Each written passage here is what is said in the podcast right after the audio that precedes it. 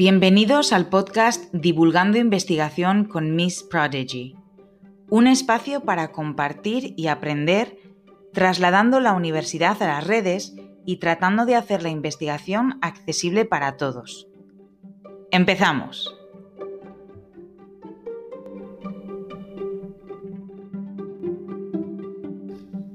Hoy tenemos el placer de divulgar investigación de la mano de Anabel Forte. Anabel es licenciada en Matemáticas y en Ciencias y Técnicas Estadísticas por la Universidad de Valencia y en el 2011 obtiene el título de doctora. Actualmente trabaja como profesora en el Departamento de Estadística e Investigación Operativa de la Universidad de Valencia, donde desarrolla su labor docente e investigadora. Anabel es también conocida por su faceta divulgadora a través de su perfil en Twitter, Ana Valles, y su web, anabelforte.com. Bueno, pues antes de nada, Anabel, muchísimas gracias por aceptar nuestra invitación. Muchísimas gracias a vosotras por invitarme. Es un lujo estar aquí. Eh, me gusta mucho lo que estáis haciendo y la idea que tenéis. Es un placer poder compartirla con vosotros.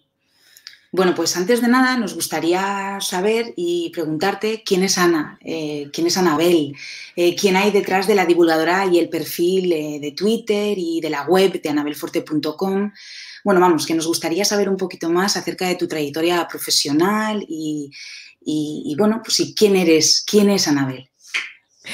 Eh, un rabo de lagartija, básicamente. No sé, no, soy una persona que no sabe decir que no a casi nada y, que le encantan los, retos, sobre todo a, nada no, a los retos, ¿no? Entonces, bueno, pues eso, pues me gusta mucho la divulgación, me gusta mucho la investigación y luego, aparte así, quizás en lo más personal, pues soy una persona muy casera, sobre todo después de la pandemia, creo que lo de estar en casa se me ha, quedado grabado y me cuesta salir, pero mm, eso, y luego mm, soy muy intensa, diría yo, soy una persona intensita.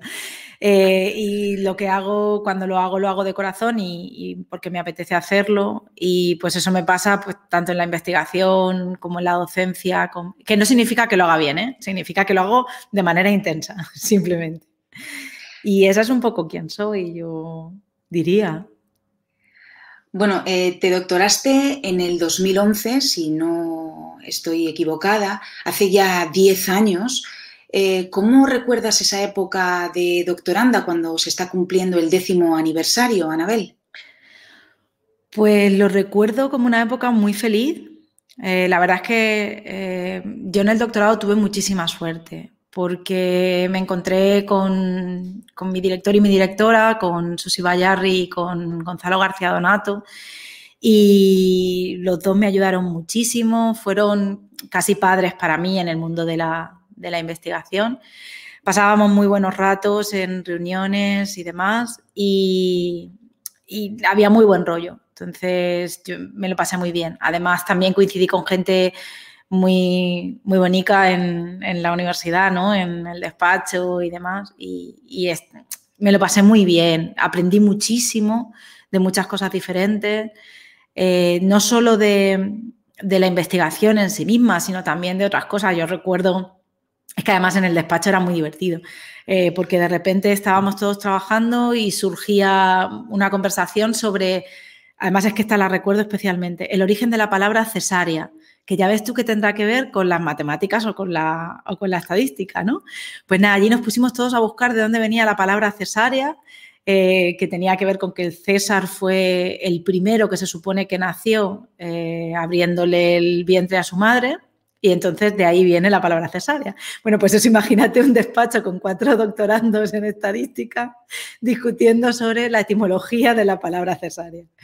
Y como esa, mm, bueno, pues un, montón, ¿no? Entonces, fue una época muy chula porque aprendíamos un poco de todo. Luego discutíamos mucho de, política, sobre filosofía, de mm, por qué el ser humano es como es. O sea, no sé, lo, lo, disfruté mucho. Sí que es verdad que había momentos muy duros, como cuando pedías una beca, yo recuerdo al principio pedir becas y que el primer año no me dieran ninguna y la decepción y el, agobio. Y luego ya el segundo año te lo dan y entonces todo, todo súper bien y, y, muy contenta, pero, pero fue complicado. Y, y, luego el final de la tesis era, yo recuerdo estar repasando los últimos momentos y era como, no, me he equivocado aquí, ya la tesis se va al carete, nada de lo que he hecho vale. y entonces era, no, no, venga, frena, respira. Y en eso también tuve mucha ayuda de mis directores, que siempre me, me mantenían que no pasa nada, que es un detalle, que esto se corrige, que... porque la investigación es lo que es, que hay momentos en los que te sale todo súper bien y estás súper contento, súper contenta, y luego de repente te pasas dos semanas que no te sale absolutamente nada y dices, ¿qué hago aquí? Eso, lo recuerdo muy, como muy bonito, la verdad. Sí, la verdad es que en este podcast vamos a aprender de todo, porque yo no tenía ni idea de lo que acabas de decir de, la cesárea, del origen del término. Me ha parecido súper interesante. Y otra cosa también que me ha, eh, bueno, siempre lo he pensado, y no sé, creo que estás de acuerdo conmigo, en que em, a veces los directores de tesis, eh, como has dicho tú, que, que fueron como si fuesen, hubiesen sido tus padres, ¿no? En, qué importante es que el, director de tesis esté siempre o en la medida en lo que se pueda, pero que te apoye, te guíe.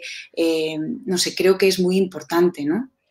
Sí, sí, es fundamental. Eh, y de hecho, mm, tuve la desgracia, por decirlo de alguna manera, que Susi falleció en 2014 por un, por un tumor.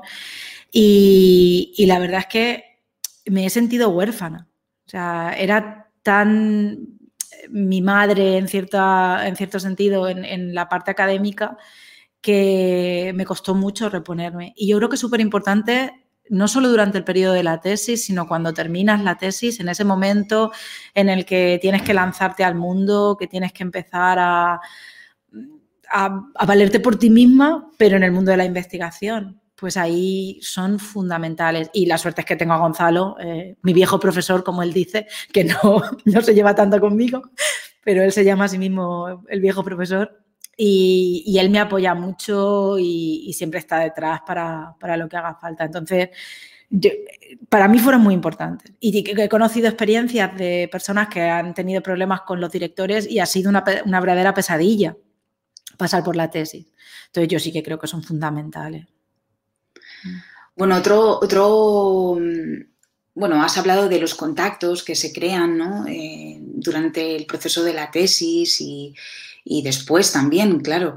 Em, me gustaría que nos hablases un poquito de esas estancias predoctorales que tuvieron lugar en Estados Unidos, en el Reino Unido. Si aquellos que nos están escuchando, que están ahora mismo pues, con su tesis o, o que la acaban de terminar o, o que van a realizar la tesis, eh, si les recomiendas eh, este tipo de estancias. Sí, siempre, sin duda alguna. A ver, eh, salir fuera tiene muchas ventajas. Por una parte, cuando tú sales fuera, mm, Primero que te tienes que enfrentar al mundo. No, sé cómo habrá sido la vida académica de cada persona, pero hay momentos en los que, o personas que, bueno, pues pasan toda su primera vida académica muy en su casa, en su ambiente, con su familia, sin, salir de tu zona de confort, ¿no? Salir, enfrentarte al mundo tú sola, eh, tener que hacer toda la burocracia que eso conlleva, irte y abrirte una cuenta en el banco en Estados Unidos, todo eso te curte, vamos, te, convierte en, otra persona más fuerte. Pero luego además, eh, y eso es lo que tú comentabas, eh, a nivel de contactos. Eh, el ir a, a, otra universidad donde hacen las cosas de... Primero que las hacen, hacen de otra manera. Y ahí, bueno, pues tú te vas dando cuenta de que hay otras formas de hacer las cosas, que hay experiencias diferentes, que puedes hacer aquí en la Universidad Española pues tenemos una cierta manera de interactuar dentro de los departamentos, pues en la Universidad estadounidense, por ejemplo, pues hay otras formas de interactuar. Y eso pues va muy bien para tú darte cuenta que se pueden hacer otras cosas, incluso para luego importar otras cosas, de decir, eh, pues yo allí hacía unos seminarios que eran, estaban muy bien y aprendíamos mucho, ¿por qué no hacemos esos seminarios aquí en nuestro departamento y, y los incorporamos? Ese tipo de cosas. Y como decía, porque además haces contactos con la gente que hay allí. Y cuando tú vas a hacer una estancia en la universidad, al final vas a hacer una estancia con gente que trabaja más o menos en el área en la que tú trabajas, eh, en el mismo tipo de investigación. O, algo similar, ¿no? Y entonces eso te permite que si cuando empiezas ya tu carrera académica necesitas recurrir a alguien para decir, bueno, pues eh, necesito revisar este artículo, ¿me puedes ayudar porque mm, tú sabes más de este tema? O quiero colaborar en algo nuevo, o tengo unos datos que me... Bueno, en mi caso datos, porque es donde investigo, pero tengo un nuevo análisis, un nuevo mm, trabajo y tú sabes más de este tema. Eso te permite tener una visión muy amplia de, la gente en que trabaja, eh, no solo en tu ámbito más cercano, sino a nivel internacional. Y yo creo que eso es muy importante. Entonces, vamos, la recomiendo de lejos porque es un aprendizaje a todos los niveles y en, todo, en todos los sentidos muy, muy importante. Por lo que veo, sigues manteniendo esos contactos hoy por hoy. sí, sí. Sí, muchos de ellos, sobre todo de las estancias. En las la estancia del Reino Unido fue un poco más diferente porque yo ahí estaba acabando la tesis eh, y estuve muy encerrada, digamos. Eh, además fui, era más bien verano, entonces estuve trabajando con una persona que fue, que fue por lo que yo fui allí, pero trabajé más simplemente con esa persona.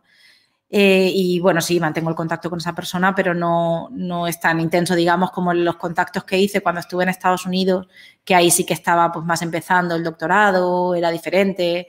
Y ahí sí que hice muchos contactos que luego a lo largo del tiempo pues, me han venido muy bien para, para muchas de estas cuestiones. Y luego estancias que he hecho después, cuando ya además estás más situada en el mundo académico, pues todavía más, porque ahí ya sí que vas a trabajar en un tema concreto, vas a trabajar con alguien en concreto y ahí se van creando eh, sinergias y, relaciones más, más, especiales, de cierta manera. ¿Te gustaría o tienes en mente alguna, algún viaje de tipo pues, investigador o en alguna universidad. Yo sé que ahora mismo hablar de viajes es casi, eh, no sé, tabú, no se puede hablar porque no sabemos cuándo vamos a poder salir de casa, pero si, no sé, si te gustaría o tienes alguna universidad en mente o algún contacto con el que te gustaría trabajar en su país. Sí, a ver, quiero volver, porque yo ahora mismo tengo un contrato eh, con una universidad en, Australia, en Adelaida, y quería volver. De hecho, yo tenía pensado este año haber pedido ayudas y haberme ido unos meses allí, porque siempre voy, voy en periodos de 15 días, y claro, 15 días se te quedan súper cortos para, para, trabajar, y a Australia no puedes ir menos de 15 días, porque mientras vas y vuelves ya se te han ido cuatro. Entonces sí que, sí que quería hacer una estancia un poquito más larga, pero claro, ahora con todo el tema de la pandemia pues tuve que pararla porque no había, no había mucho que hacer. Sí que sigo trabajando con ellos, pero en la distancia. Bueno, pues esperamos que pronto podamos eh, salir de casa y, viajar y seguir con esas conexiones y esos contactos con otras universidades más eh, cara a cara, ¿no? En vez de tanto, tanta webcam y, tanta, y tanto email. bueno, vamos a hablar un poquito de, tu faceta como investigadora. Eh, bueno, pues hemos visto que bueno, pues eres editora de dos revistas, eh, miembro de distintas organizaciones científicas. ¿Crees que toda esta parte académica debería estar más vinculada a la sociedad? Ya que, bueno, básicamente el objetivo, nuestro objetivo es ese, ¿no? Poder acercar eh, a todos aquellos que utilizan Twitter, pues, eh, o cualquier, o que nos escuchan, eh, acercarles la ciencia de una forma pues que todo el mundo la pueda entender, ¿no? Y que esté al alcance de todo el mundo. No fácil, como, vamos, como nos dijo Juan, que no, que no, no, no, no es cuestión de ponerlo fácil, sino de ponerlo a disposición de todo el mundo. Sí, yo ahí creo que es súper importante que se conozca qué es lo que se hace en la universidad. Pero además yo creo, sobre todo para quienes trabajamos en universidades públicas, creo que es un deber moral, porque todo el dinero que recibimos, o prácticamente todo el dinero que recibimos, es dinero de fondos públicos. Entonces hay que rendir de alguna manera cuentas a la sociedad y la mejor forma de rendir cuentas es, por una parte, con transparencia, en la que, bueno, cuentes qué estás haciendo, eh, a nivel científico, También a nivel económico, por supuesto, pero bueno, eso ya rendimos cuentas al ministerio y ya nos peleamos con ellos para, para toda la burocracia que hay que hacer. Pero sí que la sociedad sepa que se están haciendo cosas y yo creo que aquí, y esto es fundamental, Creo que es importante que se conozca lo que hacemos y que se están haciendo cosas, pero creo que es importante que no se caiga en el tópico de que las únicas cosas que les va a importar a la gente son las cosas aplicadas o las cosas que, les tienen como, último objetivo, ¿no?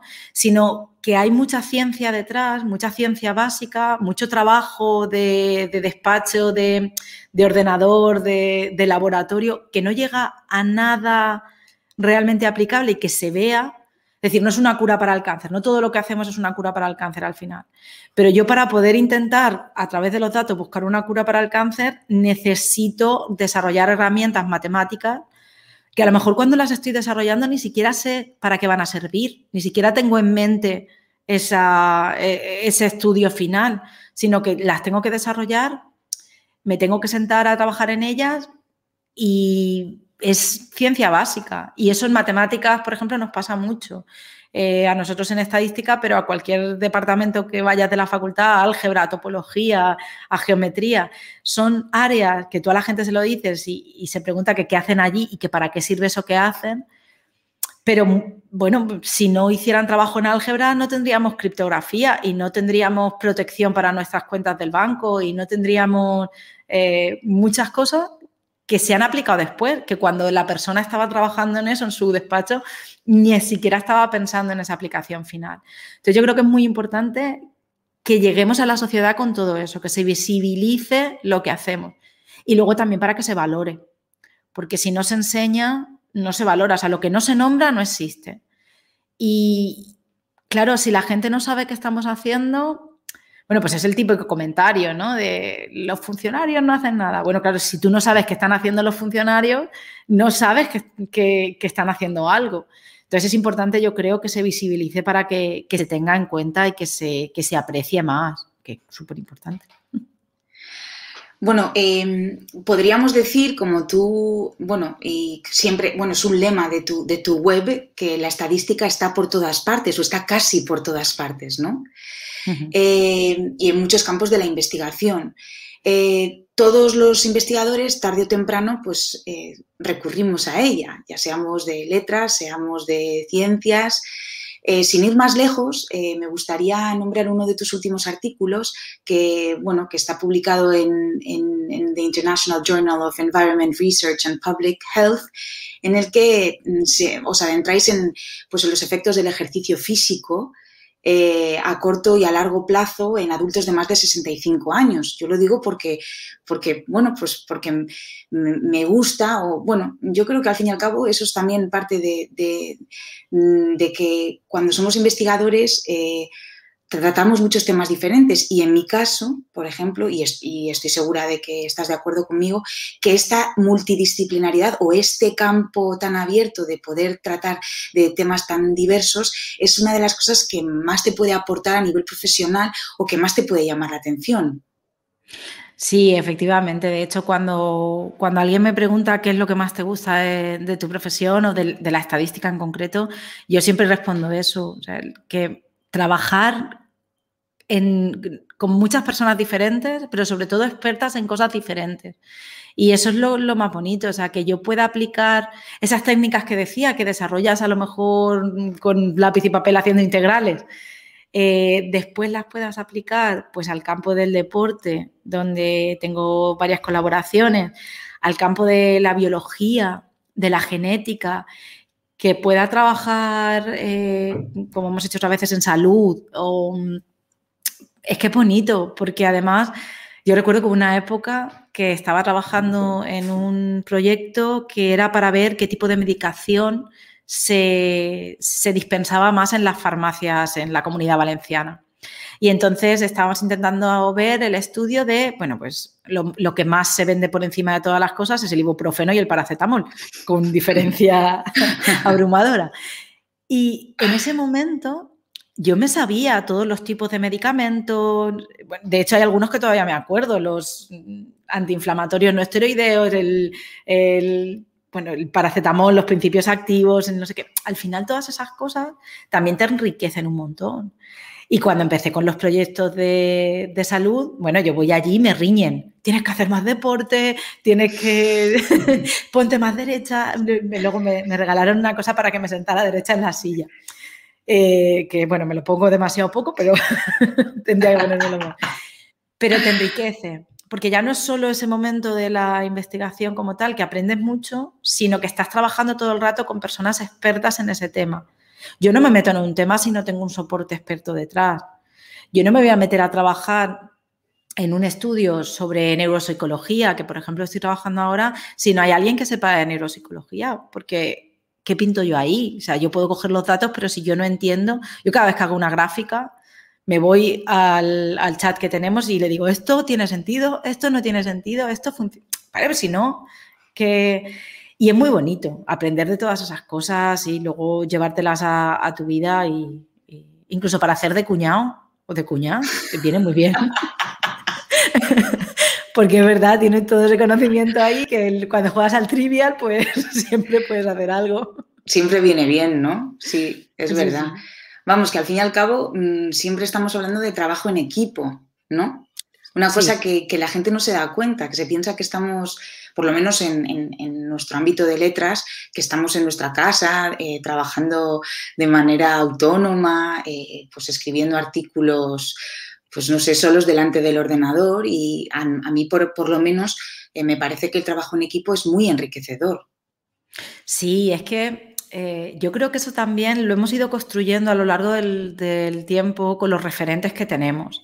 Al final tú ves los referentes y pues acabas viendo a Newton, a Laplace, a... incluso cuando piensas en mujeres, ¿eh? porque, no sé, pensando en matemáticas, piensas en Emineter, piensas en Sofía Kovalevskaya, piensas en, Sophie Germain y todas esas grandes mujeres matemáticas, tú piensas que trabajaban solas y que lo hacían todo ellas, o Marie Curie, bueno, Marie Curie aún es un ejemplo un poco raro porque trabajaba con su marido, pero en general eran dos personas y ya está. Y no es cierto. Detrás de todo investigador hay un equipo. Si no, mm, sí, hablamos de que la ciencia se hace hombros de gigantes, pero es que no es del todo cierto. La ciencia, la ciencia se hace con mucha gente eh, pequeña haciendo cosas pequeñas, al final acaban haciendo cosas grandes. Y, que no todo el mundo en la ciencia es una, es una gran mente. Muchos caemos dentro de la mediocridad, que parece que lo de mediocre es una palabra que tenemos como un poco denostada y es como, no, mediocre no lo vamos a nombrar. pero no, bueno, todos estamos en la media que decimos en, en estadística. Hay gente que sobrepasa por encima y hay gente que está por debajo de la media y no pasa nada. Y pueden hacer ciencia igual, y porque al final la construimos entre todos. A lo mejor eh, una idea desde mirada desde arriba se ve diferente que mirada desde abajo y las dos formas de verla son válidas y convergen para tener una, una, solución mejor a un problema que de otra manera no lo hubieras encontrado. Pasa que sí que es verdad que, bueno, pues acabamos viendo esas grandes aportaciones y, queda un poco esa sensación de que la gran ciencia se hace por persona brillante y no es verdad. La gran ciencia se hace eh, entre todos y todas y trabajando desde, desde abajo y en equipo, porque si no... Lo que pasa es que yo creo que todavía hace falta en la sociedad española que eso se valore mucho más, ¿eh? Porque... Sí, sí, sí, estoy completamente de acuerdo, pero bueno, también hablas de los referentes. Eh, que hemos tenido, ¿no? Pero también, no sé si nuestros oyentes saben, pero en muchos campos de la investigación se penaliza ese trabajo en equipo por, porque no, pues porque se, se entiende que uno trabaja más que el otro y yo, bueno, desde mi humilde punto de vista, eh, eso no es cierto. O no tiene sí, cierto. Claro, efectivamente. No, es que lo que pasa es que hay trabajos diferentes que hacer. Cuando tú haces un artículo donde firman, y eso es una cosa que yo me enfada muchísimo cuando he trabajado con economía, por ejemplo. En economía enseguida te dicen, no, no, más de tres autores en el, en el artículo no, porque si hay más de tres autores ya te lo miran mal. Bueno, pero es que escucha, hay una persona que ha tenido que picar los datos ha tenido que, introducirlos en la base de datos, ha tenido que limpiarlos. Eso es un trabajo enorme sin el cual yo no tengo nada que hacer. Después tienes que hacer el análisis de los datos, pero después todo eso hay que interpretarlo. Y además interpretarlo yo creo que no lo tiene que interpretar una persona solo, porque a lo mejor cuando lo interpreta una persona solo, la visión está muy sesgada. Tienen que haber más de una persona interpretando eso. Y si hay, puede haber dos personas en estadísticas haciendo el análisis, mejor, porque nos vamos a complementar, vamos a verlo desde puntos de vista distintos.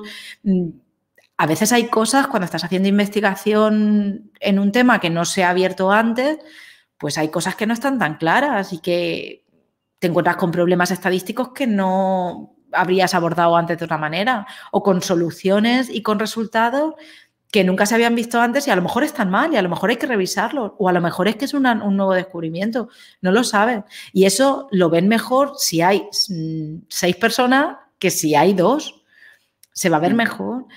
Y luego la multidisciplinariedad te, pesa mucho porque ese artículo, por ejemplo, que decía de ciencias, son ciencias del deporte, a mí cuando a mí me evalúen para, pues no sé, para subir de categoría o para tener un, sexenio más, que son estos seis años que te valoran por, por haber estado investigando, a mí eso me lo van a penalizar.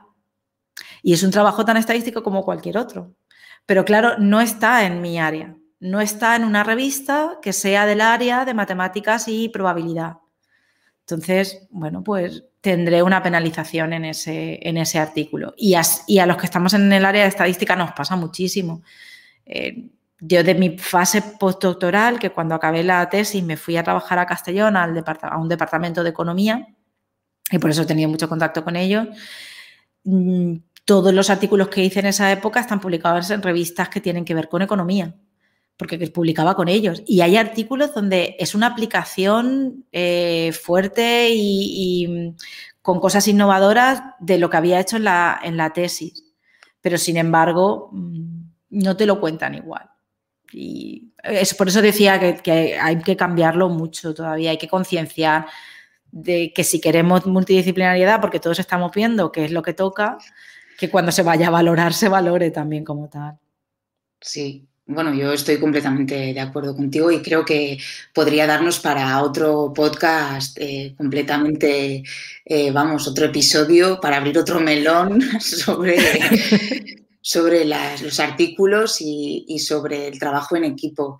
Pero vamos a cambiar un poquito de tercio y vamos a hablar un poquito de esa faceta que también tienes como divulgadora, que es igual de, increíble como la, la investigadora tenemos, bueno, todos nuestros oyentes pueden ver tu blog, eh, eh, tu cuenta de Twitter, eh, participaciones en radio, en podcast científicos, bueno, y muchos otros, otros campos, otros, otros mm, programas que, hemos podido ir viendo, de todos estos eh, proyectos eh, del ámbito más de la divulgación, eh, ahora que no nos escucha nadie, ¿tienes alguno así favorito que te, que te guste más? Esto es como si le pregunto a mis hijos si quieren más a mamá o a papá, ¿eh? Sí, sí, te ponemos en un compromiso. a ver, me gusta mucho, mucho la radio.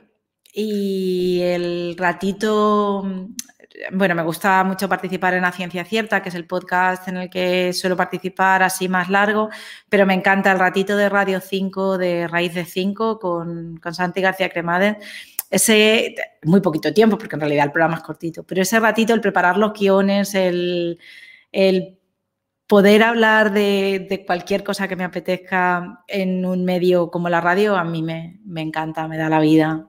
Y, eso que a mi blog lo quiero mucho porque me encanta escribir y, además creo que, o por lo menos yo lo siento así, he encontrado un poco el tono que me gusta para, para contar las cosas.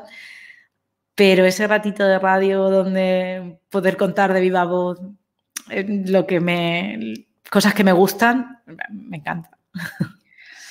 Para todos nuestros oyentes, eh, Anabel tiene en, un apartado de su página web, eh, ella dice que le encanta escribir y bueno, pues podemos echar un vistazo a, unos poemas que ella, eh, que ella escribe. Y voy a, uno de ellos que he leído que me ha, me ha gustado especialmente y ella misma dice, recorreré valles y frecuentaré montañas para recoger los datos que no sesguen el mañana. Este es uno de, tus poemas que, todos nuestros oyentes pueden leer eh, se trata de una pequeña demostración de que el mundo de las ciencias y de las letras no están eh, reñidos, ¿no? Y que pueden ser perfectamente compatibles. Eh, ¿Consideras que estos poemas también son otra forma de divulgar las matemáticas o la estadística? Sí, yo quiero pensar que sí. a ver, yo empecé con ese poema, además ese poema le tengo mucho cariño, fue una, cosa que me vino un día a la, a la cabeza porque tiene, el truco está en que con donde pone Valles, Valles lo pone con B y con Y, que es por la estadística bayesiana, que es como si dijéramos mi especialidad dentro de la estadística. Y, claro, mm, lo que me gusta de los poemas es, tú los cuentas, eh, tienen un cierto lenguaje matemático, el que lo capta a la primera, eh, pues ya se lo sabe o ya entiende cuál es, el es ese lenguaje matemático que hay detrás, pero quien no lo capta a la primera te pregunta. Y bueno, ¿y ahí qué hay de matemáticas? Y te da pie a contarlo. Y esa es la parte que más, que más me gusta. Por ejemplo, alguna vez he hablado de nudos y, claro, la gente te dice, bueno, un nudo, pero un nudo es el nudo de, la cuerda, no sé, o cuando te atan la corbata. O el nudo de la corbata. Bueno, pues en matemáticas los nudos son una, un tipo de, objeto topológico donde se estudia qué tipo de, nudos son equivalentes entre sí, cómo puedes pasar de un nudo a otro y todo eso se estudia de manera matemática, digamos, con, con fórmulas en cierta forma. Y, claro, te da pie a contarlo, te da pie a decirlo. Cuando yo hablo, por ejemplo, de frontera, la frontera en matemáticas también tiene un significado muy parecido al que tiene en la realidad. Entonces, bueno, si alguien te pregunta qué hay de matemático ahí, pues siempre puedes añadirle o contar esa parte. A, mí me ha parecido una, forma muy, muy bonita eh, de, bueno, pues de ver las matemáticas desde otro punto de vista, básicamente porque te lo está diciendo alguien que las matemáticas no, o sea, no, las puedo ver. se llama, se llama, creo que es algo así como indefensión aprendida o algo así, que a lo largo del tiempo tú has ido pensando o te han ido diciendo que no, que las matemáticas no se te daban bien y tú al final has acabado asumiendo eso como tuyo. Pero las matemáticas se te dan bien, se nos da bien a todo el mundo si es poesía. Sí, sí, seguro, vamos, no sé yo, no estoy seguro de eso, pero, pero bueno, yo te haré caso, te haré caso. Vale, vale. Bueno, pues eh, la verdad es que, Anabel, nos gustaría terminar el, el podcast, bueno, pues haciéndote un regalo ya que tú nos haces regalos eh, en tu página web a través de poemas, pues eh, mm, Miss Prodigy también te quiere hacer un regalo y, te hemos escrito un poema. Esperemos que, bonito. Que, te, guste. Pero bueno, no tiene nada que ver con las matemáticas porque, como ya te he dicho, yo de matemáticas voy un poco justa. Pero bueno, a ver si te gusta. La probabilidad de que Anabel Fuerte se dejara entrevistar no depende de la estadística, sino de su amabilidad, de su cercanía y profesionalidad a la hora de divulgar. Uy, qué bonito, muchas gracias. Nada, muchísimas gracias a ti, Anabel, por aceptar nuestra invitación. Ha sido súper interesante. Creo que hemos eh, aprendido un poquito sobre, sobre ti, sobre tu trayectoria eh, profesional, también como divulgadora en Twitter y eh, a través de, pues, de tus poemas. Así que muchísimas gracias. Muchísimas gracias a vosotras. Ha sido un placer, de verdad. Gracias. Bueno, hasta luego. Adiós. Hasta luego. Esperamos que os haya gustado este episodio de Divulgando Investigación con Miss Prodigy. Hasta la próxima.